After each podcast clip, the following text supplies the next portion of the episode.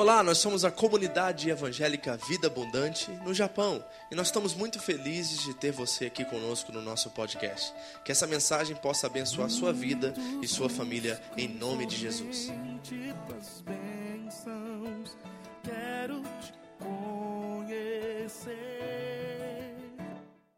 Amém? Bom, nós estamos numa série é, estudando versículo após versículo da carta mais feliz da Bíblia, que é a carta de Paulo aos Filipenses. Nós temos descoberto que a verdade é que a alegria não é algo que você constrói, não é algo que você fabrica, não é algo que você faz acontecer, mas a alegria é um processo, é algo que você descobre no caminho. É isso que nós temos trabalhado e temos buscado isso nessa carta extraordinária a qual o apóstolo Paulo está preso, está vivendo uma das circunstâncias piores da sua vida, e mesmo assim encontra força, encontra revelação suficiente para determinado nos revelar que a alegria que vem de Deus, ela não depende das circunstâncias da nossa vida. Amém? Você crê nisso? E Paulo está preocupado com os filipenses. E estando preocupado com os filipenses, também acaba ele se preocupando conosco através deles. Isso é algo extraordinário para nós. E hoje nós vamos entrar na nossa quarta ministração dessa série, estudando versículo por versículo. Hoje nós vamos estudar os versículos 27 até o versículo 30, que fala sobre essa luta pela fé, fala sobre essa questão da cidadania, que é tão extraordinária e tão importante. Então nós vamos começar lendo o texto. Eu gostaria que você abrisse sua Bíblia lá na carta de Paulo aos Filipenses capítulo 1, nós vamos ler do versículo 27 ao 30, e nós vamos trabalhar um tema específico aqui, que ele cita aqui nesses primeiros versículos, a qual eu creio ser fundamental para nossa luta pela fé e nossa caminhada com Cristo. Filipenses capítulo 1, versículos 27 ao 30. Quando você encontrar na sua Bíblia, eu quero que você fique de pé, e nós vamos ler todos juntos ao mesmo tempo, e com a sua voz bonita aí você vai ler esse texto. Quando você achar, você fica de pé. Que é mais importante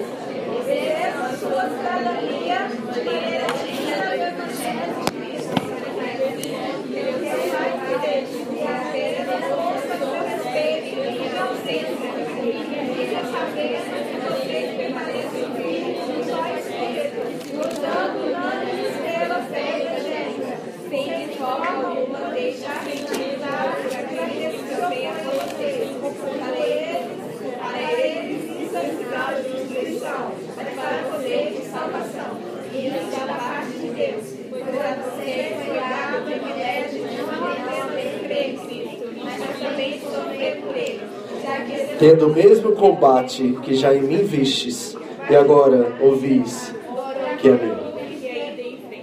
Amém? Pode sentar. Obrigado.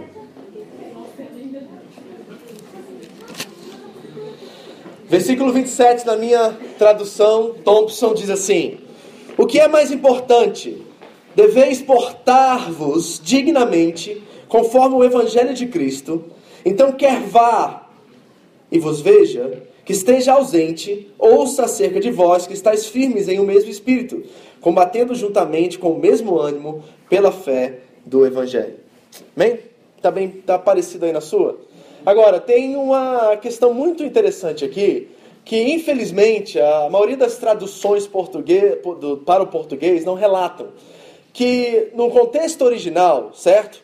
Tem uma palavrinha muito bonita aí, chamada poletomai, que é em grego, que ela descreve algo que talvez esteja ausente na sua tradução, a qual eu queria ler de uma forma traduzida literalmente para o texto original, que diz mais ou menos assim, Filipenses 1:27. Exerçam a sua cidadania de maneira digna do evangelho de Cristo. É isso que está escrito no original. Exerçam a sua cidadania. A palavra cidadania está exposta ali e não é muitas das vezes traduzida. Certo? Por quê? Porque provavelmente na sua tradução ao português, os autores queriam trazer um significado que era muito mais presente, mais contemporâneo para nós. Falar sobre cidadania hoje, por incrível que pareça, hoje no Brasil está mais relevante, mais pertinente falar sobre cidadania devido à crise política que nós estamos tendo lá. Mas não era muito relevante ou muito comum falar sobre isso nos últimos tempos. Então a tradução adotou uma, uma paráfrase. O que é uma paráfrase? É você usar outras palavras para descrever o mesmo significado. Foi necessário fazer isso para que haja entendimento, clare, clare, haja, mais, haja mais clareza naquilo que o texto está dizendo. Mas o texto em si está dizendo, está escrevendo a palavra cidadania. Quer ver? O Paulo vai usar isso novamente aqui na mesma carta aos Filipenses, no capítulo 3, versículo 20, ele diz assim: que a nossa pátria é a mesma palavra que está aqui no 27. Pátria. Essa palavra no grego aí é a mesma palavrinha. Ele diz que a nossa pátria está nos céus. Filipenses capítulo 3, versículo 20. Então, todo o contexto aqui do começo dessa exposição do 27 ao 30 está falando conosco sobre cidadania. E a pergunta que eu tenho para vocês é: qual é a sua cidadania? Pergunta o seu irmão do seu lado assim, deixa e ouça ele falar. Pergunta para ele qual é a cidadania dele. O que, que ele respondeu? Se ele respondeu brasileiro, japonês, americano, chinês, filipino, seja o que for, ele errou feio. Porque se nós estamos em Cristo, a nossa cidadania não é mais da terra, a nossa cidadania é do céu agora. Nós somos cidadãos celestiais, da nova terra, do novo céu. Paulo está querendo nos entender, fazer nos entender que a nossa cidadania não pertence mais a este mundo, ou seja, você não é mais brasileiro, você não é mais japonês, você não é mais YX, etc. Ok? Você é cidadão do céu e essa cidadania é fundamental para a nossa experiência com as coisas aqui de baixo. Agora, a pergunta que fica é: o que isso significa para nós? Como é que nós aplicamos isso na nossa vida hoje? Bom, Deixa eu trazer um pouquinho do contexto para vocês, para vocês entenderem quão importante essa questão de cidadania é. Por exemplo, quando o apóstolo Paulo, em Atos capítulo 22, esse é um capítulo muito interessante, Paulo está prestes a ser açoitado, ele é preso, levado para ser açoitado, e antes disso acontecer, há uma multidão que cerca Paulo, querem prender, querem matá-lo, e aí antes de ser preso, Paulo invoca a sua cidadania romana. Ele diz assim para os magistrados e para os soldados: É lícito prender um cidadão romano? E aí todos eles deram um passo para trás. Por quê? Porque um cidadão romano não era tratado da mesma forma que os outros cidadãos. Ele era da elite, ele tinha preferência, ele tinha privilégios por ser romano. E Paulo invoca a sua cidadania romana para livrá-lo de sofrimento, para livrá-lo da punição que viria sobre ele. Então a questão de cidadania naquela época era muito importante. E nós precisamos rever isso, porque tem aplicações diretas para nós. Por quê? Porque a igreja de Filipenses, ela estava imersa na cultura pagã daquele tempo. Não era uma cultura secular e tolerante como nós temos hoje. Hoje nós estamos dentro de uma cultura que é secular, mas ela é tolerante. Você pode pregar o evangelho no Japão, você pode pregar o evangelho nos Estados Unidos, você pode pregar o evangelho no Brasil. E essas são culturas de fato seculares, né? que não tem como é, o cristianismo religião oficial, como era no século IV, mais ou menos em Roma, quando o cristianismo, pelo imperador Constantino, virou a religião oficial do Império Romano. Esse não é o caso para nós. Nós podemos pregar o Evangelho, podemos falar de Jesus, podemos alugar lugares e falar, e falar do Evangelho dentro de uma, uma sociedade secular, mas tolerante a essas coisas, as práticas religiosas. Mas na época do, de, de Filipos, por exemplo, não era assim. É, aquela cultura era altamente religiosa. E sabe o que começou a acontecer? Começou que os cristãos, principalmente ali, que é o contexto nosso ali de Filipos, eles começaram a ter dificuldades de viver naquela cultura. Havia choques culturais, haviam lutas, perseguições. E, mediante tudo isso, eles não abriam mão dos seus valores e dos seus princípios. Sabe o que começou a acontecer? Eles entraram em direto choque com a cultura pelo qual eles viviam. E deixa eu te dar alguns detalhes só para você entender o que estava acontecendo naquela época. Por exemplo, os cidadãos de Filipos provavelmente começaram a ver e entender que aquela seita chamada seita do caminho não participava, por exemplo, dos rituais religiosos da cidade. Eles ficavam em casa, eles não iam nesses, nesses rituais religiosos. Quer ver outra coisa? Eles não eram adúlteros. Eles não visitavam os bordéis da cidade. Eles tinham só uma esposa, os maridos. E aquilo começou a trazer conflito para aquela cidade. Por quê? Todos os chefes de família tinham uma esposa e vários amantes. Eram, eram é, frequentadores assíduos dos, dos bordéis da cidade. Era comum e normal você sair do trabalho e passar no bordel e ir para casa naquela época. Era comum você ter várias mulheres. Era costume daquela sociedade, mas os cristãos não eram assim. Eles tinham uma só esposa e prezavam pelaquela esposa. Quer ver outra coisa? eles não comiam carne sacrificada dos templos. Eles não iam fazer compras e compravam aquele tipo de carne. E isso trouxe para aquela sociedade um problema econômico, porque diminuiu né, a economia daquela cidade, porque os cristãos não estavam mais comendo a carne que era sacrificada no templo. E deixa eu dizer uma coisa para vocês: todas as carnes eram sacrificadas no templo. Imagine quando 100, 200 pessoas param de comprar carne no açougue local. O que acontece com a economia daquele açougue? Isso começou a acontecer, os conflitos começaram, eles não participavam né, dos rituais daquela cidade. Deixa eu só dar uma.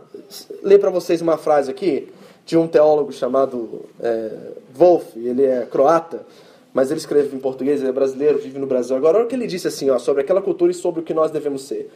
Ele diz assim, ó, os cristãos não são os favorecidos que escaparam e formaram uma nova cultura cristã e se tornaram estranhos à sua própria cultura. Ao contrário, quando eles responderam ao chamado do Evangelho, eles pisaram, por assim dizer, com um pé fora da sua própria cultura, enquanto que o outro permaneceu firmemente plantado nele. Essa é a nossa postura com a cultura lá fora. Não é o escapismo que nós vemos muitas das vezes muitos cristãos fazerem, de adotar uma postura de que a cultura lá fora é profana e dentro da igreja tudo é sagrado. E aí nós quebramos a ponte de comunicação que há com o mundo lá fora. Ou seja, nós nos tornamos uma tribo secular, assim, é, não secular, mas uma tribo separada, a qual perdemos toda e qualquer ponte de comunicação com o mundo e não podemos realmente ser aquilo que Jesus chamou-nos para ser, sal e luz dessa terra. Deixa eu dar um exemplo prático para você entender o que eu estou falando.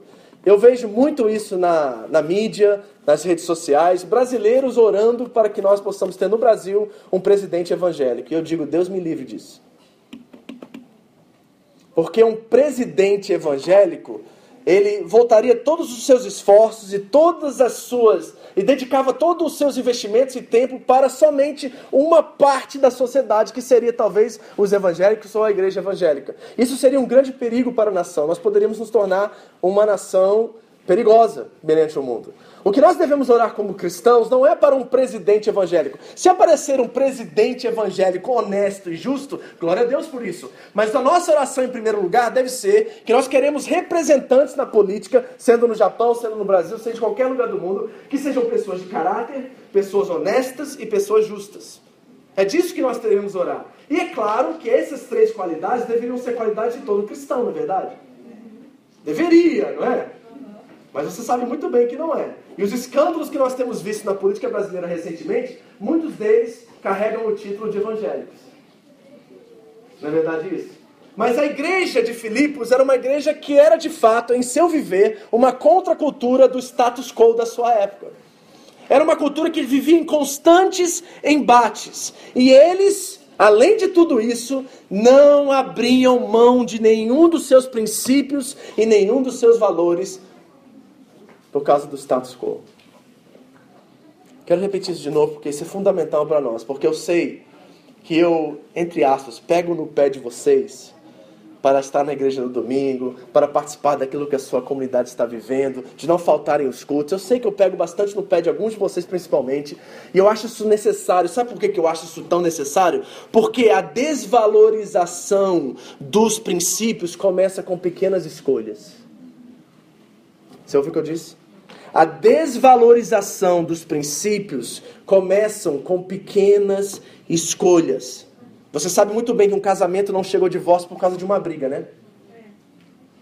Eu não conheço ninguém que divorciou porque brigou uma vez. Eu conheço um desgaste através de um processo de desvalorização que foi tomando tempo, meses e anos, e chegou ao cúmulo que é o divórcio. Então, quando nós começamos a desvalorizar nossos princípios e valores, nós cedemos ao status quo, nós cedemos ao que a sociedade está ditando. E os filipenses não eram assim. Eles tinham embate, embate é choque. Eles se chocavam o tempo todo com a sociedade do seu tempo. Por quê? Porque eles adotavam valores a qual eles permaneciam. E nós precisamos ser uma igreja, um povo escolhido por Deus, nação santa. A Bíblia nos chama de nação santa, povo escolhido, propriedade exclusiva de Deus. Está lá. Nós devemos ser um povo a qual os nossos princípios e valores são de fato inegociáveis. É por isso que a gente, eu e a pastora, a gente fica assim, poxa, você fez falta no domingo, poxa, você não veio, poxa, o que está acontecendo com isso? Poxa, me liga, se está passando mal, liga para a gente orar, participa da sua comunidade, porque esses valores são fundamentais naquilo que nós queremos construir como igreja. Nós não queremos ser uma instituição a qual você vai no domingo, nós queremos ser uma família a qual você pertence. Isso é completamente diferente. E é isso que a igreja de Filipenses era, e por isso que eles caíram na graça do povo, e Deus ia acrescentando a igreja todos os, todos os dias. Vocês estão entendendo isso? Então, a pergunta que fica é: se Paulo está nos chamando a viver uma cidadania celestial, como é que nós nos tornamos um cidadão celestial? E o que é ser um cidadão celestial? E deixa eu dizer para vocês o que eu penso sobre isso, depois nós vamos ver as qualidades e as características de um cidadão celestial, ok? Cidadão celestial, meu ver, é o seguinte: é ser humano como ser humano deve ser. E o ser humano, como ser humano deve ser, é uma cópia idêntica do melhor e único ser humano que já caminhou sobre essa terra, Jesus Cristo de Nazaré. 1 João 2,6 diz: Nós devemos andar como ele andou. O Espírito está nos transformando conforme a imagem dele. Então, o que é ser um cidadão celestial? É ser um ser humano genuíno. Esse é o grande projeto de Deus que vai trazer a segunda vinda de Cristo irá restaurar todas as coisas. Deus quer que nós, como portadores da imagem de Cristo, sejamos aqueles que dão início e participamos ativamente na restauração do cosmos e de todas as coisas ao nosso redor. É isso que a criação está gemendo com par, de parto, esperando a revelação dos filhos de Deus. Deus quer que nós, como portadores de Cristo, avancemos e mostramos ao mundo o que é verdadeiramente ser um ser humano é ser um ser humano como um ser humano deve ser. Então, quais são as qualidades disso? Sabe por quê? Eu não estou chamando vocês para um radicalismo que repele. Está vendo isso? Minha proposta para vocês aqui hoje não é chamar vocês para um radicalismo que repele as pessoas, mas eu estou chamando vocês a ser um ser humano de tal forma que atraia as pessoas. É o que o Luiz testemunhou para a gente semana passada lá em Shizuoka. De que ele não falou de Jesus, não citou nem a igreja, e a pessoa chegou para ele depois de uma conversa amigável, dele ser ser humano do lado daquele outro ser humano que sofria. A pessoa olhou para ele e disse assim: Você é da igreja, não é? E ele não tinha citado nada sobre isso. O que, que ela viu nele? Ela viu um ser humano como um ser humano deve ser. E quando o ser humano aparece como deve ser, as pessoas ficam assustadas e temem. E vou te mostrar isso no texto hoje. Que quando nós nos tornamos verdadeiramente o que devemos ser, isso assusta aqueles que estão, aqueles que estão vivendo no caminho oposto da graça e o caminho oposto do amor de Deus. Quando a sua postura é diferente do status quo, daquilo que é normal na cultura, as pessoas se espantam, porque pela primeira vez elas estão vendo o ser humano como originalmente Deus tentou que ele fosse. Por isso que Jesus chegava e as pessoas ficavam paradas travadas, não sabiam o que fazer com aquela pessoa, porque eles nunca tinham visto alguém como Jesus. E se eu dissesse a você que ele espera isso de cada um de nós?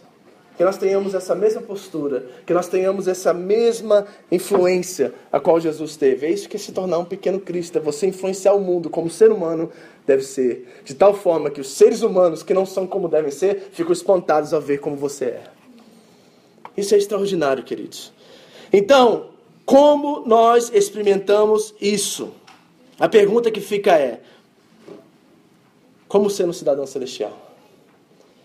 E o apóstolo Paulo vai nos dando alguns, algumas dicas de como nós podemos experimentar isso nesses versículos aqui. E uma das coisas que eu quero sublinhar para vocês é o seguinte: que Paulo está, de certa forma, dizendo assim: ó, vivam como seres humanos devem viver deem as mãos e sejam tão unidos em amor, tão unidos na graça e na verdade do Evangelho, que quando as pessoas julgarem vocês, não irão jamais julgar vocês pela hipocrisia. Porque eu não sei se você reparou, mas o nosso maior inimigo hoje em dia se chama hipocrisia. Não é o diabo. O diabo está tendo muito pouco trabalho na igreja hoje. O nosso maior inimigo se chama falsidade e hipocrisia. Isso é uma postura que parte de nós, pelo qual nós ainda não tivemos ainda um encontro com Jesus, não nascemos de novo, então nós estamos à mercê dos nossos próprios sentimentos. E aí nós nos tornamos aquilo que nós não deveríamos ser. Jamais. Então, Por que Paulo está nos revelando isso? Porque ele sabe que qualquer sinal de desunião da nossa parte trará vergonha para o Evangelho. Você ouviu isso? Qualquer sinal de desunião da nossa parte trará vergonha para o Evangelho. Então nós precisamos alinhar nossa vontade à vontade de Deus. Nós precisamos que as pessoas lá fora vejam as nossas obras e glorifiquem ao Pai que está no céu, verdadeiramente. E essas obras estão banhadas no amor, estão banhadas na graça e principalmente na verdade. Não tem nada de errado, querido, com você confessando seus pecados e revelando e demonstrando às pessoas que não conhecem a Cristo quão fraco você é e quais são as suas fraquezas. Eu acho isso algo verdadeiramente extraordinário. Quando eu encontro cristãos que reconhecem as suas falhas, que sabem que nunca vão chegar ao patamar de Cristo, mas estão se esforçando para chegar lá, mas reconhecem o ponto que estão agora. E são sinceros na sua caminhada. E são honestos com aquilo que está desafiando eles. Que não tentam ser o superstar, o super-homem, a mulher maravilha da fé. Não. São pessoas fracas, que crescem nas suas fraquezas, estão sim no progresso, não é motivo para a gente agora viver de qualquer jeito, certo? Mas nós estamos nos esforçando para melhorar cada dia. Nós estamos colocando nossa carne à prova todos os dias para sermos parecidos com Cristo, porque é isso que um ser humano deve ser parecido com Ele. Então, olha o que Paulo diz aqui. Deixa eu ler só para vocês o versículo 28, só mais uma vez, só para você entender o que ele está dizendo aqui. Talvez você não captou isso quando você leu a primeira vez. Olha só. Olha o que ele diz aqui no 28. Ele está falando sobre essa unidade, tendo o mesmo ânimo, ânimo, combatendo juntamente com o mesmo ânimo pela fé do Evangelho. Olha o 28. Sem serdes intimidados pelos adversários. Isso, para eles, na verdade, é sinal de destruição. Mas para vós, salvação, isso da parte de Deus. Sabe o que Paulo está dizendo aqui? Deixa eu dizer em outras palavras para vocês.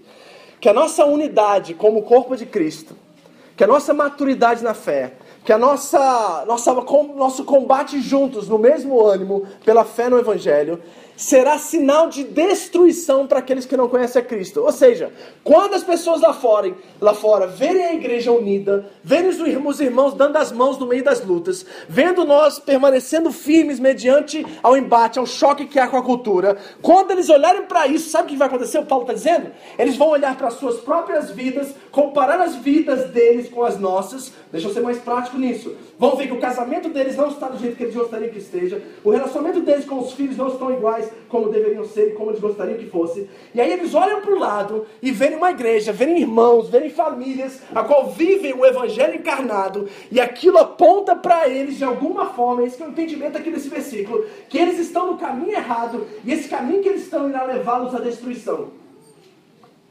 Pergunta que eu tenho para você: é verdade isso na sua vida hoje?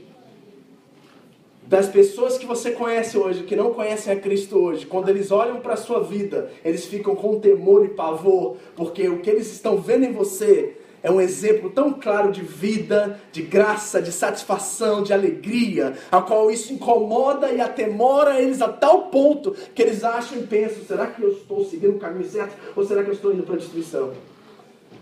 Causa alerta, causa pavor nas pessoas. É isso que é um cidadão celestial. Um cidadão celestial é um portador da imagem de Cristo para o mundo.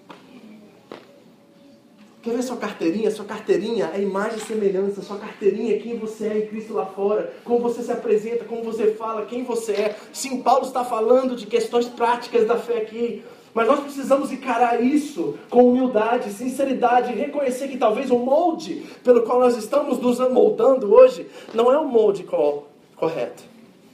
E nós precisamos alinhar nossa vontade, nós precisamos voltar e perceber que talvez a minha forma de viver, porque ele está falando da luta pela fé, não traduz muito bem aquilo que Jesus é. E eu preciso tomar uma postura desafiadora contra isso. Então, o que é ser um cidadão celestial, pastor. Bom, vamos ver o que é exercer essa cidadania? Jesus nos mostrou que existem certas qualidades ou características de um cidadão celestial e a qual todos os cidadãos celestiais devem ter, a qual eu e você precisamos exemplificar, traduzir através da nossa vida. Abra sua Bíblia comigo no Evangelho de Mateus, capítulo 5. Esse é o nosso, nosso famoso Sermão do Monte. E no Sermão do Monte, nas bem-aventuranças assim conhecidas, o nosso Senhor e Salvador Jesus Cristo irá nos mostrar claramente o que é ser e exercer a sua cidadania celestial. Mateus capítulo 5, nós vamos ler do versículo 1 em diante, e aqui nós vamos encontrar algumas características de alguém que é cidadão celestial.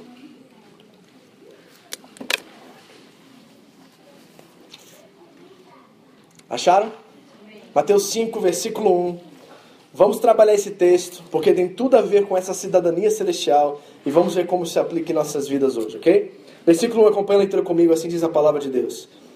Vendo Jesus, o que? As multidões, subiu ao monte e assentou-se, o que? Sentou-se? Ok, estão aí, né? Aproximando-se dele quem? Os seus discípulos. Ok, então o que Jesus vai conversar aqui não é para a multidão. Ok? Essa palavra aqui, que ele vai começar a partir do versículo 3, ele está falando diretamente para os seus discípulos. Tem discípulos de Jesus Cristo aqui? Amém. Ok, então é para você, ok? Porque quando ele orou em João 17, a oração sacerdotal, ele orou por esses e por aqueles que viram após eles. Então os discípulos têm essa categoria, aqueles que estavam com ele e aqueles que viriam após ele. Então Jesus está falando diretamente para aqueles que são discípulos. Jesus não está falando o discurso para a multidão. O discurso é mais pessoal, é mais íntimo. É para nós que queremos ser como Ele é. Nós que queremos exercer essa cidadania celestial.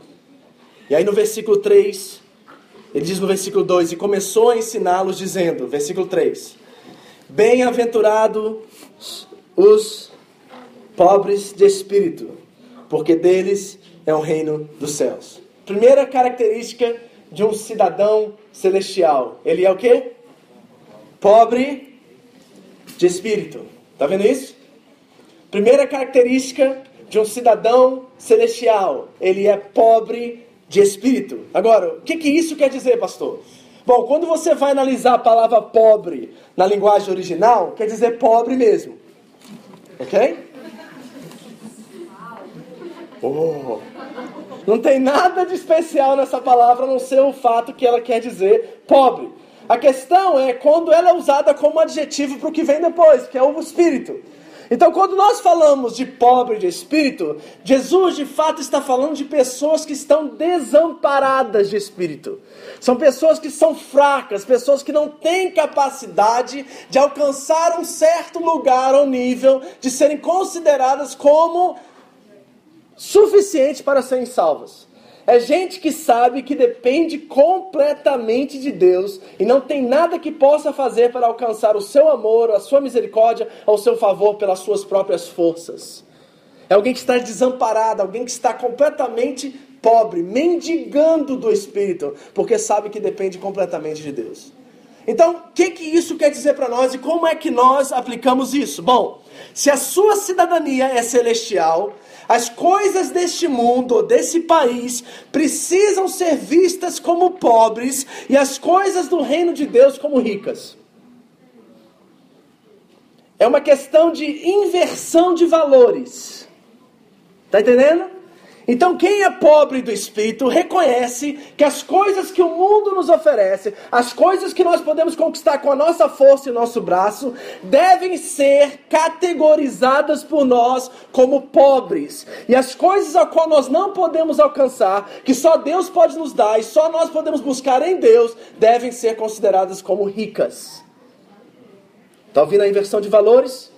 Então eu tenho uma pergunta desafiadora para você e eu espero que você pense e reflita, porque se você responder de forma positiva a isso, e se você fizer uma análise verdadeira e sincera do que eu vou te perguntar agora, pode ser que nesta tarde você descubra um ídolo. E quando você descobrir esse ídolo, eu quero que você coloque ele no altar de Deus, entregue ele o mais rápido possível para o Senhor e, e clame e declare a sua dependência em Deus e não nessas coisas. E a pergunta é a seguinte: prepare-se aí para ser confrontado. A pergunta é: o que você sonha quando você sonha acordado?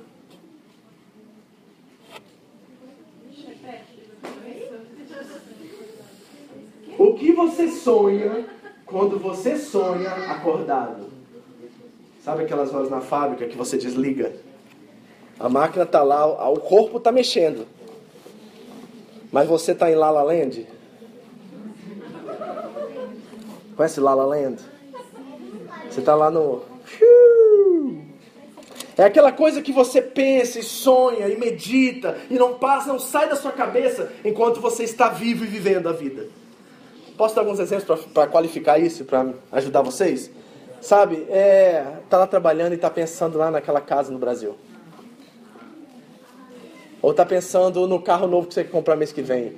E aquilo passa três, quatro, cinco vezes na tua cabeça durante o dia. Aí você dorme e sonha com aquilo. Aí você acorda e de repente, de novo, no meio do dia, você está pensando em outras coisas, até lendo a Bíblia aquilo vem na tua cabeça. O que você sonha quando você está sonhando acordado é o que tem mais valor para você hoje.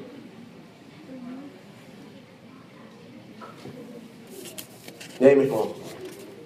Pergunta aí quem está do teu lado assim, está sonhando com quem?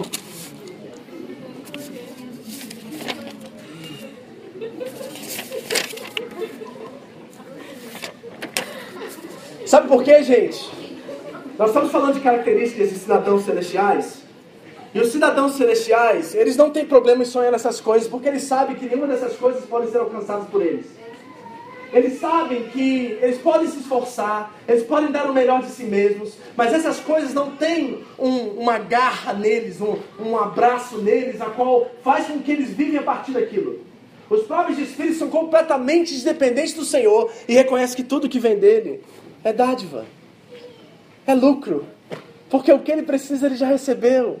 Então ele vive contente com o que ele tem e não fica o dia inteiro pensando naquilo que ele não tem ainda. O que vem e o que vai vir, graças a Deus por isso, e vamos trabalhar, e vamos nos esforçar, e vamos dar o melhor para conquistar certas coisas, não tem nada de errado com isso.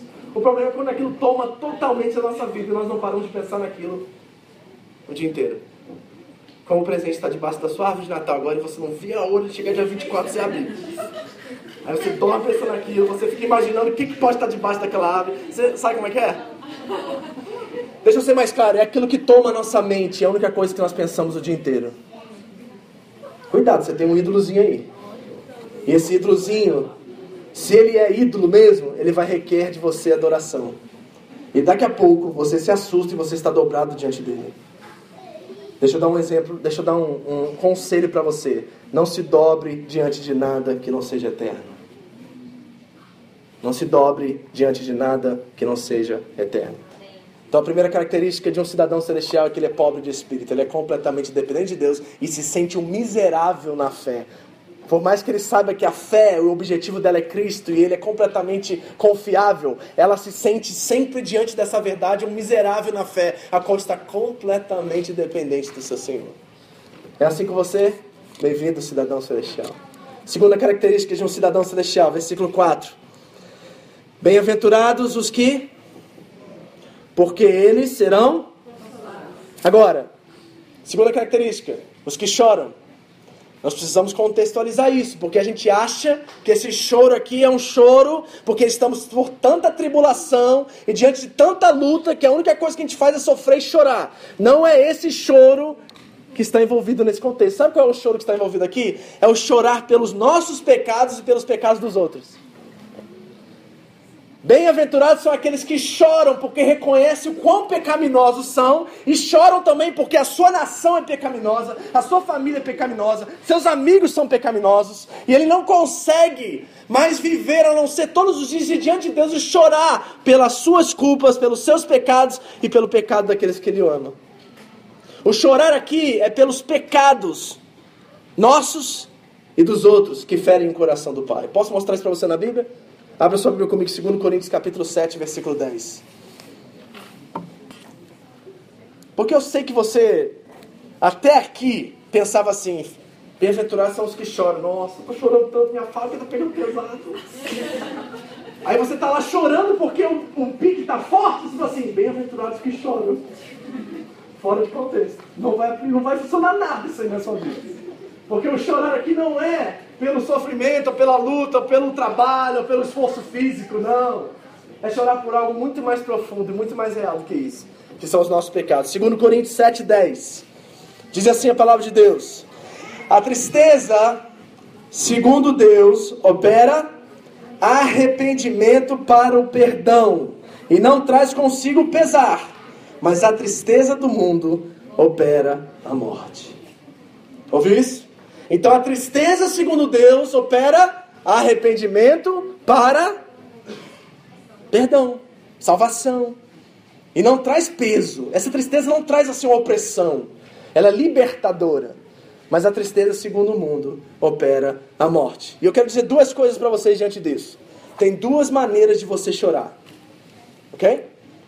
Duas maneiras de você chorar. Você pode chorar pelas coisas inevitáveis, ou você pode chorar pelas coisas evitáveis. Você vai escolher. Ou você chora pelas coisas inevitáveis. O que, que, são essas coisas inevitáveis? É chorar pelas coisas do mundo que nos aflige e por situações reais que a vida nos traz. Coisas inevitáveis, coisas que não tem nada que você possa fazer para mudar. É questão do que acontece nesse mundo que está fora do eixo, que, que pecou, que são circunstâncias que acontecem sem nossa culpa. Ok? Entendeu? São coisas inevitáveis, não tem como você prevenir, não tem como você ter prudência e tentar evitar. São coisas inevitáveis. Essa é uma forma de chorar. Mas a outra forma de chorar é por coisas evitáveis, ou seja, so, chorar pelas consequências das decisões espirituais estúpidas e irracionais que nós mesmos tomamos. Entendeu a diferença? Inevitável, você não pode fazer nada para impedir esse choro. É uma doença que vem, é a perda de um ente querido. Não tem o que você fazer. São coisas que o pecado causou na humanidade. A morte entrou através do pecado. Você não tem o que fazer com isso. Mas do lado de cá estão as coisas evitáveis, ou seja, decisões precoces, decisões estúpidas, decisões irracionais que nós tomamos que trouxeram consigo consequências, e nós estamos agora chorando por causa dessas causas, a qual nós poderíamos ter evitado se simplesmente fôssemos mais sábios e tivéssemos mais temor a Deus. Então, os que choram não são aqueles que choram por as coisas evitáveis, são aqueles que choram pelas coisas inevitáveis. Meu irmão, posso dizer uma coisa para você? Se é para chorar, vamos chorar para aquilo que vale a pena. Amém? Vamos parar de chorar porque o cartão de crédito está cheio de conta. Porque isso é consequência das suas compras. E não adianta orar, fazer intercessão, campanha, não vai diminuir o cartão. Não vai. Tô te, tô te dizendo, é, é, ó, não, não vai diminuir um centavo, não vai acontecer um milagre. Oh, de repente, pastor, chegou a minha conta e não tinha nada lá. Tem algum problema? Vai descobrir que daqui a pouco você vai ver outra conta. Né? A gente pensa, né, que tudo é a lei da vantagem, né? E por isso nós sofremos consequências das coisas evitáveis, porque nós não temos sabedoria. E aí nós vamos chorar e choramos sem consolo, porque é choro a partir das nossas irresponsabilidades. Esse choro, eu sei que Deus é misericordioso e até nos consola nisso. Mas sabe de uma coisa? Vamos chorar pelo que realmente vale a pena. Porque chorar pelo aquilo que é inevitável já é muito difícil. Agora, chorar pelo que é evitável é burrice, não é? Vamos ser sábios nas nossas escolhas, vamos chorar pelo aquilo que realmente, realmente vale a pena.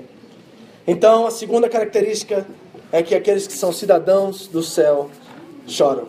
E choram pela forma certa, da forma certa. Terceiro, versículo 5. Bem-aventurados humildes, porque eles herdarão a terra. Está assim na sua versão? Alguns está escrito mansos, né? A minha está escrito humildes. E eu quero que você saiba que existe uma diferença enorme entre humildade e cinismo. Sabe disso, né? Tem uma diferença enorme entre humildade e cinismo. E viver com gente humilde não é a melhor coisa do mundo. Não é bom ter companhia de gente humilde. E quem é essa pessoa humilde, pastor? O que, que caracteriza alguém que é humilde? Uma pessoa humilde é uma pessoa que tem a capacidade de reconhecer que tudo que ele tem e tudo que vem na vida dele é dádiva de Deus e tem a confiança e ousadia de reconhecer isso. Não é assim, sabe? A gente tem uma ideia tão errada de humilde, porque a gente, devido a um,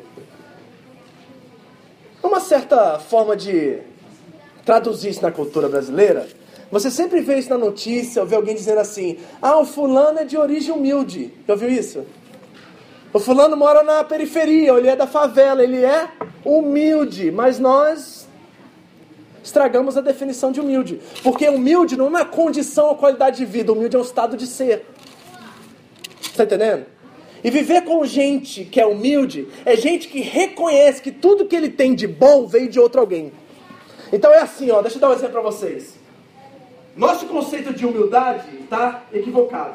Por exemplo, vou usar aqui a minha pessoa, tá? Alguém chega depois da palavra e chega para mim e fala assim, pastor, que palavra? Jesus, Jesus. A gente fica assim, né? Fica aquele medo, né, de receber honra, né? A gente fica com aquela, aquela, né, com aquele temorzinho, fala assim, não, não, não é bem assim, foi Deus que... Ah, isso não é humildade. Humildade é você chegar e falar assim, querido, Deus é bom, né? Usou, usou a minha pessoa, olha só como ele é bom. Nossa, que Deus tremendo. Deus realmente é tremendo. Ele me deu esse dom e eu usei ele com grandiosidade hoje. Então, humildade não é você negar o dom, é você reconhecer de onde veio. Tá entendendo? Então, quando alguém chega para você e fala assim, nossa, você é uma pessoa tão atraente, tão alegre, tão feliz, não diga assim, foi Jesus. Ele sabe que foi Jesus? Mas você pode reconhecer aquilo para você, falar assim, poxa, Deus é bom comigo, né? Se Ele me deu essa qualidade, está servindo para você, glória a Deus por isso. Eu sei que eu sou realmente uma pessoa alegre, porque eu reconheço de onde vem a minha alegria. Pronto, tá vendo?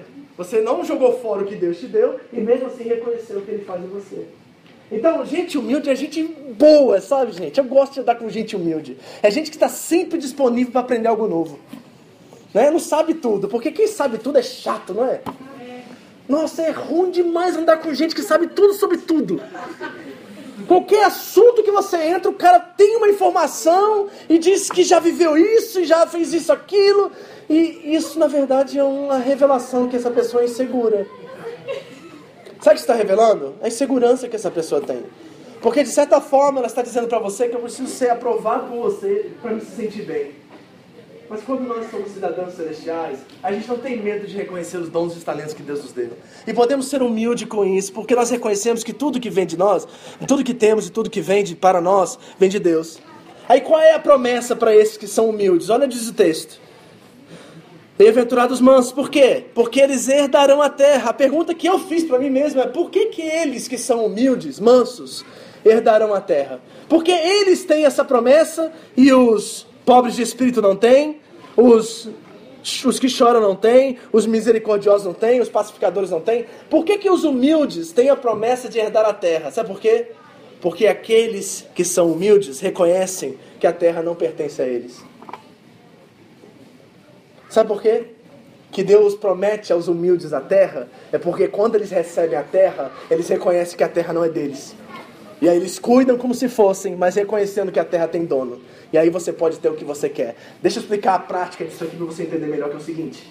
Quando você vive isso, irmão, você pode ter o carro que você quiser. Quando você vive isso, você pode ter a casa que você quiser, você pode ter a roupa que você quiser, de marca, de grife, seja o que for. Você pode ter tudo que você quiser quando você entende que tudo vem de Deus. Sabe por quê? Porque quando você tem aquilo, aquilo não tem você, você que tem aquilo. Tá vendo a diferença? Então você pode ter um carro novinho, o top da linha, tudo, tudo bom e você andar com confiança naquilo, porque você sabe, se você bater amanhã, ou alguém bater no estacionamento e acabar com aquele carro, você não vai ficar chorando uma semana por causa daquilo. Você não vai ficar arrasado por causa daquilo, porque aquilo não tem você, você tem aquilo. Está entendendo a diferença dos humildes? Os humildes reconhecem que tudo que foi colocado nas mãos deles pertencem a Deus. E eles querem administrar, eles querem cuidar com cuidado. Mas se aquilo se perder, eles não se preocupam. Porque tem muito mais valor neles do que naquilo que eles têm. É bom andar com gente assim. Porque a gente assim pega do bolso e faz assim, ó, tá precisando de 10 mil? Opa! Toma. Manda aí.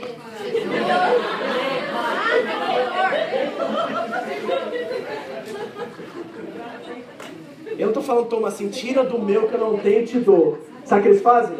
Ah, eles, ó, os humildes, que são cidadãos celestiais, eles pensam assim: ah, esse meu sobrou 20 mil.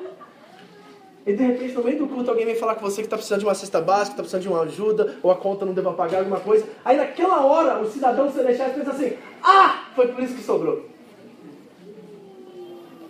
Porque nunca sobra, né?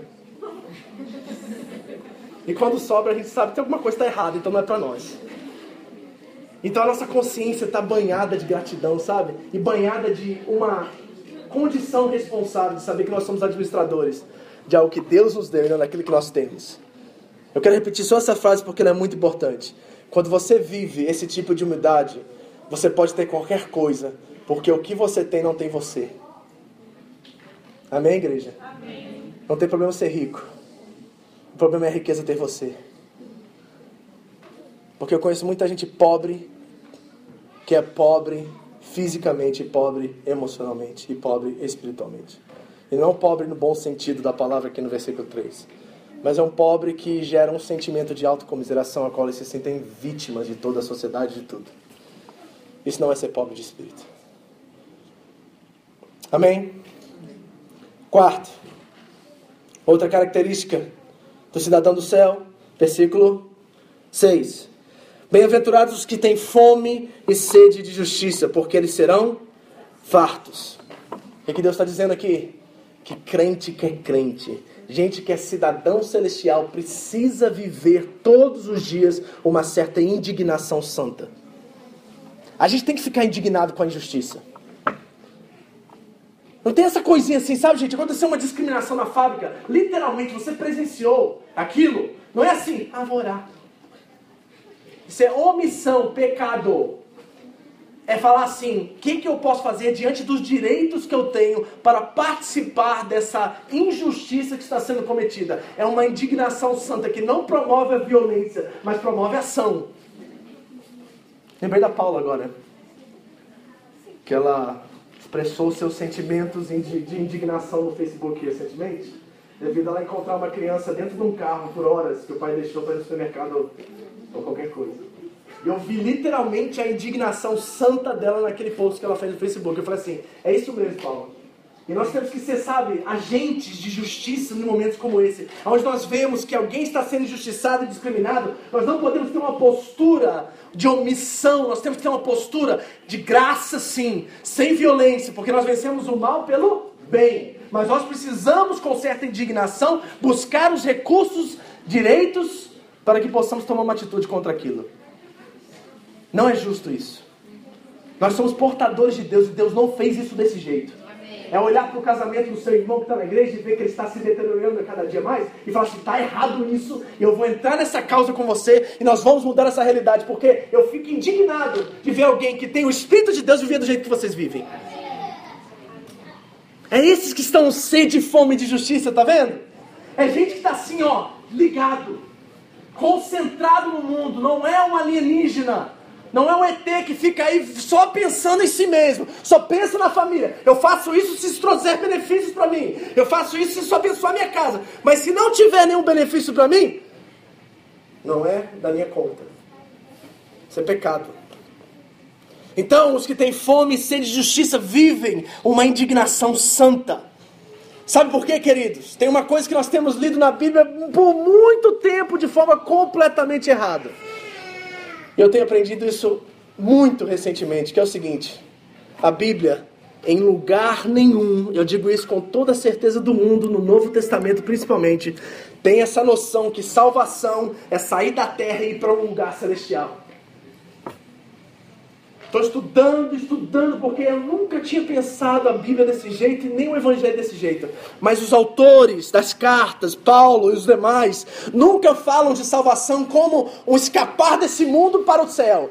E muitos crentes hoje em dia têm essa noção de salvação. O que é salvação? É eu me resgatar dessa condição que eu tenho corruptível no meu corpo e me livrar de um inferno, de um fogo ardente e ir para um lugar onde tem um monte de anjo batendo asa e cantando glória, glória o dia inteiro.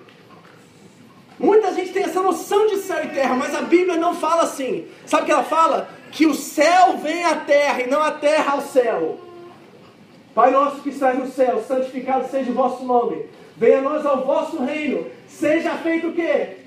A tua vontade, assim na terra como no céu. Assim na terra como no céu. Não é nunca para lá, é sempre para cá. A nova Jerusalém vai descer, não vai subir.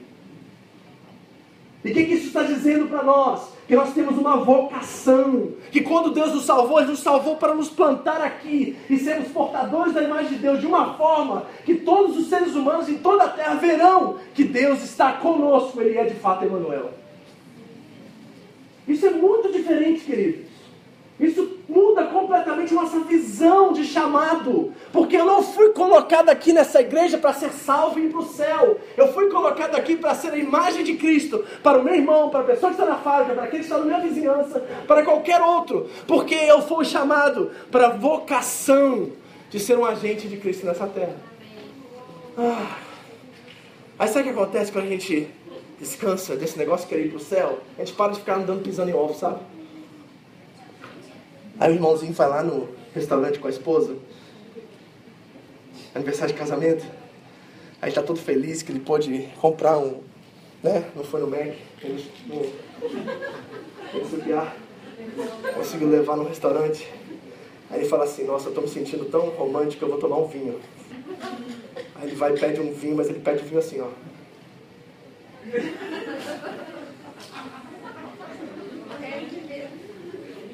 Vai que aparece um crente aqui. Aí é com aquela alegria no rosto, né? Tá tão bom, mas aquilo desceu com tanto. Foi tão incômodo aquilo. Que ele estava com tanto medo de ser descoberto. Que ele não conseguiu apreciar aquele momento, que não tinha nada de errado com aquilo, era um momento gostoso, que ele poderia desfrutar sem nenhum medo com a sua família, com a sua esposa. Sabe o que, que, ele está dizendo para mim quando ele pega aquele dia e começa a tremer assim? Que ele está preocupado com a salvação dele, mas a salvação não é o que a gente pode conquistar. Não, o que você pode perder porque você não ganhou, você não conquistou, foi Jesus que fez por você. Por que você está preocupado com isso? Nós temos que nos preocupar com a nossa vocação, com o nosso chamado. Por que, que Deus me salvou? Essa é a pergunta que está na sua cabeça. Não é para quê, é por quê me salvou para ser um portador da imagem e semelhança dele. Para qualquer lugar que eu for, a imagem de Deus esteja comigo, as pessoas possam ver aquilo que elas estão vivendo, como Paulo disse no versículo 28, como destruição. E olhar para mim e ver que há vida, e desejar a vida que há em mim. Porque aqui tem água viva, meu irmão, e jorra eu quero que essa viva, essa água viva, essa vida jorre de tal forma que as pessoas ao olharem pelo seu estilo de vida e a forma que estão vivendo, possam dizer assim: tem algo errado comigo e eu quero ser como ele. É isso que Paulo chama os coríntios a ser imitadores de mim enquanto eu sou de Cristo. Então nós precisamos dessa sede, fome de justiça, para que nós possamos ser esses portadores fiéis da imagem de Cristo. Vamos correr aqui. Versículo 7.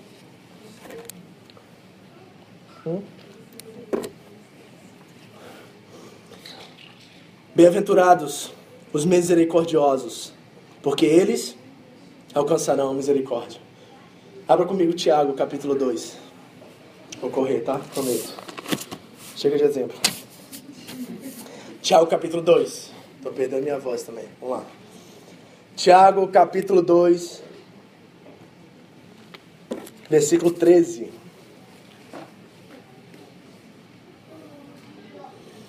O que é ser um misericordioso, pastor? Qual é essa característica desse cidadão celestial que eu preciso exercer? O que é ser um misericordioso? Acharam? Tiago 2,13 diz assim: a palavra de Deus. Porque será exercido juízo sem misericórdia sobre quem não for misericordioso. Porque a misericórdia triunfa sobre o juízo. A misericórdia triunfa sobre o. Lembra da mulher pega em adultério? Ela chega, os seus acusadores jogam ela na frente de Jesus. Jesus está escrevendo na terra. Alguns teólogos vão dizer que Jesus estava escrevendo o pecado de cada um daqueles acusadores na terra. E aí, Jesus olha para aquela mulher acusada olha para os seus acusadores e diz: aquele que não tiver pecado, joga a primeira pedra. E sabe uma coisa extraordinária? Que só tinha uma pessoa ali que poderia meter a pedra na testa dela. E seria justificada por aquilo, porque ele não tinha pecado, ele poderia feito aquilo. E não ter nenhum problema e não deixar de ser Deus, onisciente, perfeito e sem pecado. Era Jesus.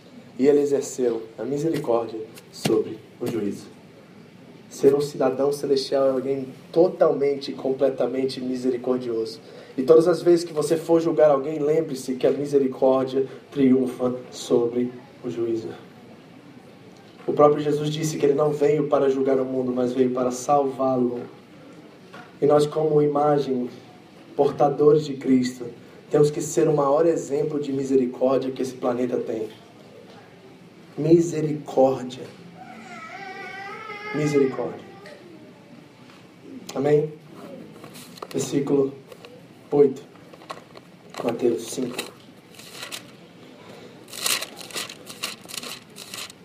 Bem-aventurados os puros de coração, porque eles verão a Deus. O que é puro de coração? A pessoa, é a pessoa santa, aquela que está na igreja toda semana, que faz suas orações todo dia, que confessa os pecados, está tudo bonitinho, está tudo certinho, sua vida está em dia, está tudo bom, não vê nenhum pecado nela, é uma pessoa santa, é isso que está dizendo puro de coração? Bom, a palavra no original grego, kataros, quer dizer sem culpa. Então, bem-aventurados aqueles que não têm culpa. Ok? Porque eles verão a Deus. Aí lá em Romanos 8, Paulo diz assim: Agora já não há mais condenação para aqueles que estão em Cristo Jesus. Qual é a recompensa daqueles que não têm culpa? Eles o quê? Verão a Deus. Diga comigo, eles verão a Deus. Pergunta para você: Pode alguém que não é puro de coração ver a Deus? Hello? Ok, volta. Quero que vocês peguem isso aqui, que isso aqui é fundamental. Isso aqui pode tirar uma pedra das costas de alguém agora, tá? Então nós temos essa noção de puro de coração como alguém que faz tudo certinho, dá seu dízimo todo mês, faz suas orações, perdoa todo mundo que erra contra ele, né? É uma pessoa assim que a gente vê um exemplo de santidade. Não estou dizendo que isso é ruim, isso é bom, ok? Mas nós vemos puros de coração alguém que está nesse patamar, vive nesse padrão. Mas o texto está dizendo que os puros de coração são aqueles que não têm culpa. E a recompensa daqueles que não têm culpa porque a culpa foi tirada por Cristo é que eles verão a Deus. E a pergunta que eu tenho para vocês é o seguinte: pode alguém que não é puro de coração ver a Deus? Não. Então por que você vê? Será que tem alguém que já pagou a culpa por você e por isso você consegue ver? Tá vendo que não está nada em você? Tá vendo que não depende nada de você? Tá vendo que tudo é sobre Cristo? E tá vendo que essas culpas e esses medos e esses pisar nos ovos e essa forma de ser crente religioso que está toda vez preocupado e andando como se vai pecar ou não vai pecar e preocupado com o que os outros vão pensar é na verdade totalmente contraditório ao Evangelho. Porque se os puros de coração verão a Deus, como é que a gente vê se a gente não é puro de coração? Tem alguém puro de coração aqui que, entra no gabarito aqui? Tem alguém? Se alista? Toma meu lugar, eu quero ouvir você hoje. Então, se você reconhece que você não é puro de coração e vê Deus, como é que você vê Deus? É porque outro alguém está na tua frente enquanto você vê-lo. Tem outro alguém que está cobrindo você enquanto você vê Deus, porque senão você não viria. Por isso que você é alegre. Porque todas as manhãs, quando você busca Deus e a misericórdia dele se renova, você vê Deus. E sabe por que você vê Deus? Porque tem alguém fazendo filtro entre você e Deus. A Bíblia vai dizer que ele é o único mediador entre Deus e os homens, Cristo Jesus, o homem. Por isso você não tem que ter medo e pode entrar com confiança diante do trono da graça e da misericórdia. Está vendo? Hebreus 4 diz assim: ó, Entrais, portanto, com confiança diante do trono da graça e da misericórdia, para que encontrais graça e acheis misericórdia no tempo oportuno. Por que, que eu posso entrar com confiança? Porque tem alguém entrando comigo. Eu não estou entrando sozinho, porque se eu entrasse sozinho, eu estava morto. Mas tem alguém entrando comigo. E por isso eu posso ser considerado puro de coração, porque alguém já purificou meu coração quando eu recebi Ele como meu Senhor e Salvador. Ah, pastor, então tenho que parar de ficar fazendo aquelas coisas, tudo que eu faço. Aquele... Sabe quando você vai orar com peso? Porque você está assim, ah, não orei hoje, né? Tem que orar, né? Tem alguma coisa completamente errada com a sua teologia quando você pensa assim. Porque não é o que você faz, é o que já foi feito por você. E quando você entende o que foi feito por você, você vai para a oração com amor. Porque não é uma questão de, ah, se não orar hoje, alguma coisa vai acontecer amanhã. É uma questão de dizer assim: eu oro hoje porque através da oração eu converso com aquele que me amou infinitamente e se deu por mim como resgate. E agora filtra o meu relacionamento com o Pai, ao qual eu posso me aproximar com confiança e graça diante desse trono. Cidadão do céu é puro de coração. Nono. Bem-aventurados pacificadores, porque eles serão chamados filhos de Deus. Gente, olha seu irmão do seu lado assim, lá nos olhos dele assim, ó. Diga assim para ele assim, ó, para de criar confusão.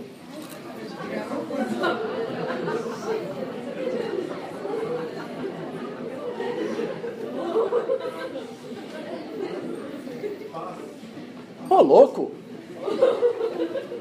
Eu nunca vi crente ser tão picuinha, gente. Crente é tão. Crente. É, crente tem essas coisas que eu não entendo, cara. Por que, que a gente é complicado assim? A gente devia ser pessoas mais, pessoas mais simples, nós não temos culpa. A gente não anda com peso nas costas, a gente foi livre, a gente vive na liberdade. Então por que, que a gente cria tanta confusão? Misericórdia, show Satanás. Cidadãos do, cidadãos do céu são pessoas reconciliadoras. Quando a briga começa em casa, o cidadão do céu parou, passou do limite. Não vamos além disso. Aqui é a linha, ó. Tá vendo, amor? Você passou da linha assim uns 300 metros. Volta para debaixo da linha, porque aqui a gente consegue conversar. Passou da linha já é briga, não dá. Porque passou da linha, sabe o que acontece? Eu me torno forasteiro do céu. Alienígena. Eu estou ilegal. Entendeu? Vocês ficam tão preocupados com o seu visto aí que vai vencer? Lembre-se disso. Quando você passar daquela linha, o visto vence, tá? Aí a polícia vem. Ok? Por quê? Porque por essência, filho de Deus é pacificador. Pacificador. O nosso Deus é o príncipe da paz. Você tem noção que é isso? Então, todas as vezes que nós velamos pela guerra em vez da paz, nós revelamos que filho nós somos. Filho da guerra é Esaú. É Ismael flecheiro. Entendeu? Filho da promessa é paz. É Isaac. É paz. Então, meu irmão, seja pacificador. Isso não significa complacência, tá, gente? Não é querer agradar todo mundo para viver em paz. Paz, de acordo com a Bíblia, não é zen. Aleluia. Paz e amor, pastor. Olha, pastor, eu tô zen. Eu e minha mulher lá em casa, ó, o bicho começa a pegar e eu fico. Hum, até acalmar a, serpente. A jararaca. Até o cavalo parar de. Hum, paz. Aí o seu marido está querendo ter uma conversa com você, um diálogo, aí você fica assim. Estou em paz, não quero falar. Isso não é paz de acordo com a Bíblia. Isso é Zen e tem outra religião chamada budismo que você pode procurar. Se você quiser isso aí. O crente não evita a realidade, o crente encara a realidade como outra pessoa. Porque tem um mediador entre ele e a esposa, sempre, presente o tempo todo. Viu? Você começa a brigar, Jesus está lá sentado na tua cozinha. Viu, maridão? Viu, irmão? Irmã? A gente acha assim, Jesus, entra aqui no raio rapidinho. Daqui a pouco o senhor volta. Cinco minutos sim, só para me quebrar no meio. Aí fecha a porta e vem Jesus não é complacência, não é abrir mão da verdade pela paz. É através da verdade dita com amor, promover a paz. A verdade só é verdade quando ela promove a paz. Tá certo? Então, o que, que a gente traz a verdade? Para reconciliar a situação. Não é para criar mais confusão. E tem hora para dizer a verdade, não tem, igreja? Não adianta falar meia-noite e meia a verdade para sua mulher. Ela já Está cansada, passou o dia cuidando dos seus filhos, aí você quer falar verdades para ela meia-noite e meia. Não vai ouvir nada, vai, vai ter uma tradução ali no meio que vai falar tudo ao contrário do que você falou. E aí o pau vai quebrar, vão dormir 4 horas da manhã, aí vai ter que sentar e resolver de novo. Então, perca de tempo. Não é complacência, é dizer a verdade da forma certa. Porque tem verdade. Ó, isso aqui é para vocês, tá de graça. Tá? Tem verdades que são ditas por vocês que nunca serão compreendidas porque você não sabe dizê-las. Tem coisa que você está dizendo pro seu marido há 10 anos, ele não entendeu. Aí chega um fulano lá, não nada. Fala assim, é isso, isso. Ah. É isso. Aí ele vai lá e aplica e você fala assim. Aí você fala assim, ué, por que você não vai sair? Ah, o fulano me disse. Aí você, fulano, eu estou dizendo 10, aí quebra o pau. Finalmente o cara mudou e você fala, quebra o pau com ele. Não é? Doideira isso, isso é muito complicado, viu? Último. Versículo 10: Bem-aventurados que sofrem perseguição por causa da justiça, porque deles é o reino dos céus. Duas coisinhas rapidamente a gente fecha aqui, ok? Cidadão do céu, alguém perseguido, sim, mas há dois tipos de perseguição também. Ok? Há dois tipos de sofrimentos que vêm através da perseguição. Primeiro, é a perseguição por causa de algo justo por causa do Evangelho, por causa do nosso bom comportamento diante dos homens. Esse é um nível. Essa perseguição é válida. Ok? Por que você está sendo perseguida? Porque todo mundo na minha linha dá um jeitinho lá para fazer zangueô. E eu decidi que eu não vou viver assim, porque eu sei que isso não é correto. E aí o que aconteceu? Todo mundo pega no seu pé, seu carro foi escado, tá um monte de coisa acontecendo porque você decidiu ser correto. Ok? Isso é um jeito de ser perseguido. Isso é perseguição. Mas tem a segundo, segundo tipo de perseguição. Sabe qual é o segundo tipo de perseguição? É aquela pela nossa hipocrisia, pela nossa falta de revelação das características que nós citamos aqui acima. Tá entendendo? Pastor, o Visa tá me perseguindo. Ora por, ora por mim. Senhor, em nome de Jesus, dá a responsabilidade desse homem para parar de comprar coisa. E depois vem o cartão de crédito e fica aí tudo. Entendeu? Vou orar para você. É, rasga no meio, né? Eu sempre disse para vocês, tem dois demônios na igreja, né? Visa e Mastercard. Corta. Tá amarrado, né? É? Então tem a perseguição que vem por causa das nossas péssimas decisões. Isso não é perseguição legítima. Esses não são esses cidadãos aqui do céu estão sendo perseguidos por causa da justiça, estão sendo perseguidas por causa da sua hipocrisia ou porque da sua falta de responsabilidade. Então cuidado com a perseguição que você acha ser perseguição e na verdade é justa consequência das suas decisões. Ok? Deus trabalha nisso? Trabalha, pastor. Deus dá disciplina através disso? Disciplina. Graças a Deus por isso. Graças a Deus por isso, que você tem que ficar sem sair um ano para pagar cartão de crédito porque você falhou, errou, pisou na bola e está pagando a consequência. Se for necessário fazer isso, faça. Para que você possa ser reconciliado nessa área e ser um verdadeiro cidadão do céu. Imagina, queridos, você está lá na fábrica dando seu testemunho, falando de Jesus três meses pro cara. Aí um dia você vai com ele comer. Aí você fala assim para ele: Posso abençoar você pagar a conta hoje? Aí fala, oh, oh, poxa, esse cara é crente, né? Aí os dois vão pra, pra pagar. Aí você dá o cartão, o cartão paga e tá lá. Declined. Né? Recusado. Por quê? Porque a conta tá mais 300 mil, porque você bota tudo no cartão e diz, mês que vem eu pago, mês que vem eu pago, mês que vem eu pago. E aí, três meses de testemunho, foi pro ralo. Porque dali está um mau devedor, um mau pagador. Tá entendendo? É fácil ser crente, gente? Jesus falou assim, ó, aquele que quer ser crente, negue a si mesmo, pega a sua cruz. Aí você segue. Depois você se negar a si mesmo, pegar a sua cruz, aí você pode vir. Não é fácil, gente. Quem disse que ia ser fácil? Não é fácil, mas Jesus está conosco, amém? Graças a Deus por isso. Então, como é que nós experimentamos, para fechar? Como é que nós experimentamos todas essas características e como é que nós vivemos todas essas características? Vamos voltar para o texto, que é nosso texto aqui. Filipenses 1, vamos ler só o 27 e 28 mais uma vez, porque ali estão alguns princípios para que nós possamos aplicar isso agora como irmãos em Cristo e viver isso. 27 diz assim: O que é mais importante? Deveis portar-vos dignamente conforme o Evangelho de Cristo.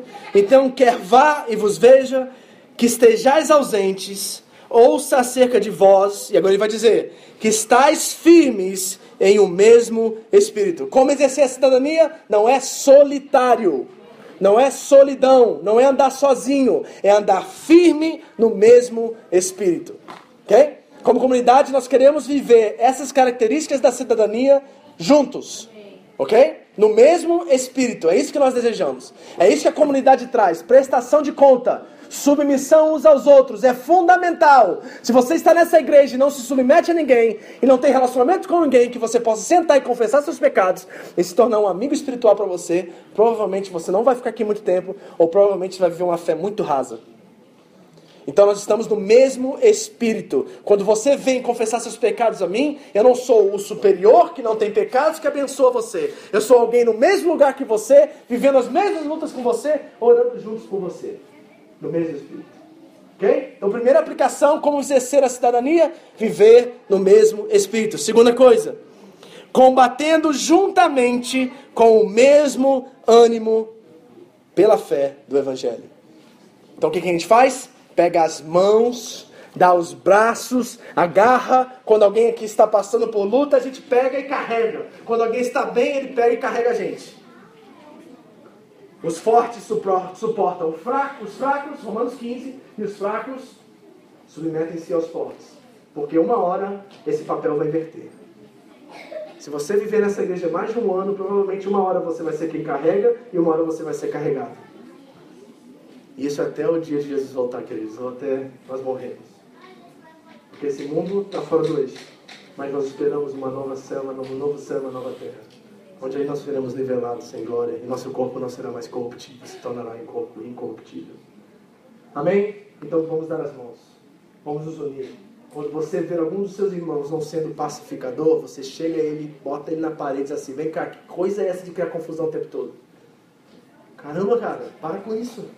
Para de complicar sua vida. Para de ficar comprando tudo no cartão de crédito, rapaz. Que isso? O que você está precisando? O básico que você tem? Tem, então o que você quer mais? Para. A gente não vive com as coisas daqui de baixo como ricas. As coisas eternas são ricas, as coisas temporárias pobres. Então para de criar confusão, colocar sua família em perigo. Combatendo juntamente, no mesmo ânimo, pela fé no Evangelho. Amém? E último, Paulo diz: sem serdes intimidados pelos adversários, sem medo dos adversários. O que isso quer dizer, pastor? Um ditado popular a gente termina, que é o seguinte: quem não deve, só é intimidado pelo adversário quem teme ou quem deve. A gente não tem medo das pessoas lá fora que não vivem os mesmos valores e princípios e não tem o Cristo que habita em nós. Nós vivemos ousados, porque Deus não nos deu um espírito de medo, mas de poder, de amor e de mansidão, de moderação. 1 Timóteo diz isso. Então, o que, que é não viver a, a, a, com medo dos adversários? É você saber que você não deve. E quem não deve, não teme. E você não precisa provar nada para ninguém, querido. Você está entendendo? Não precisa. Pode ser que na sua, no seu tempo aqui nessa igreja, você vai ver irmãos prosperarem. Você vai ver pessoas crescerem economicamente, espiritualmente. Talvez alguns que chegaram agora vão assumir lugares no ministério mais elevados, entre aspas, né? Funções diferentes das suas. Ou então vão ter uma revelação mais especial de Deus porque ela é necessária no corpo. Não tema isso. Não fique, sabe? Não fique assim. Nós não temos que temer, porque Deus é conosco e nós não precisamos provar nada para ninguém. Nós não precisamos provar para o mundo a quem nós seguimos. Que seja como a experiência do Luiz, que as pessoas vejam e solicitam Jesus em você. Jesus não andou por aí, gente, falando assim: Eu sou o Messias, eu sou o Messias, eu sou o Messias. Aí Jesus chegava e a comitiva chegava na frente: O Messias está vindo, tocava as trombetas. Ah, ah, ah, Jesus chegou. Não. Jesus, quando até praticava os milagres, ele olhava para as pessoas assim: não conta, não fala, por favor, não chegou ainda a hora. Ele não precisava provar sua identidade para ninguém. E por que, que nós precisamos fazer isso o tempo todo? Quem é cidadão celestial não precisa provar que é. As pessoas sabem. Amém, queridos? Amém. Eis o meu cartão. Cidadão celestial. E aí, o que você achou? Precisa disso. Quando um ser humano, como ser humano deve ser, anda sobre a terra, todos reparam. Todos. Toda vez que Jesus caminhava pelas cidades, o pessoal virava o rosto para ele. Eu espero que quando você entrar na Suzuki, na Yamaha, na Toyota, aonde for que você entrar essa semana, que ao entrar as pessoas não vejam o crente super-homem entrando, mas vejam o ser humano como o ser humano é. E quando você for ser humano de verdade, eles vão dizer assim, tem algo diferente em você. O que, que é esse negócio aí? Que quando eu olho para mim eu não tenho e eu quero, porque o que eu tenho está me destruindo, mas o que você tem está te salvando, eu quero isso. Pronto. Aí nós vamos ser igreja como igreja deve ser. A gente não vai ter que apelar para marketing, não vai ter que apelar para Facebook, não vai ter que apelar para nada, porque em algum lugar dessa terra uma luz vai brilhar. E quando essa luz brilhar, e se for pela graça de Deus, a home church, e se Deus quiser usar-nos assim, glória a Deus por Ele, porque o que Ele vai encontrar aqui são seres humanos, fracos, frágeis, vulneráveis, cheios de problemas. Tem alguém com problema aqui? Sou eu. Oh, glória! Mas que sabem que as coisas daqui de baixo são pobres para nós, mas as coisas lá do céu são eternas e ricas. Amém? Amém? Você crê nisso? Amém. Então diga assim: Eu sou um cidadão celestial. E eu não preciso provar isso para ninguém. Eu preciso viver isso. Vamos ficar de pé em nome de Jesus. Esta foi mais uma mensagem da comunidade evangélica Vida Abundante no Japão, a SEVA. Você pode adquirir mais informações sobre a igreja no site da igreja www.seva-japão.org. Siga-nos também no iTunes, através do canal Seva Japão Mensagens. Que Deus abençoe você e a sua família em nome de Jesus.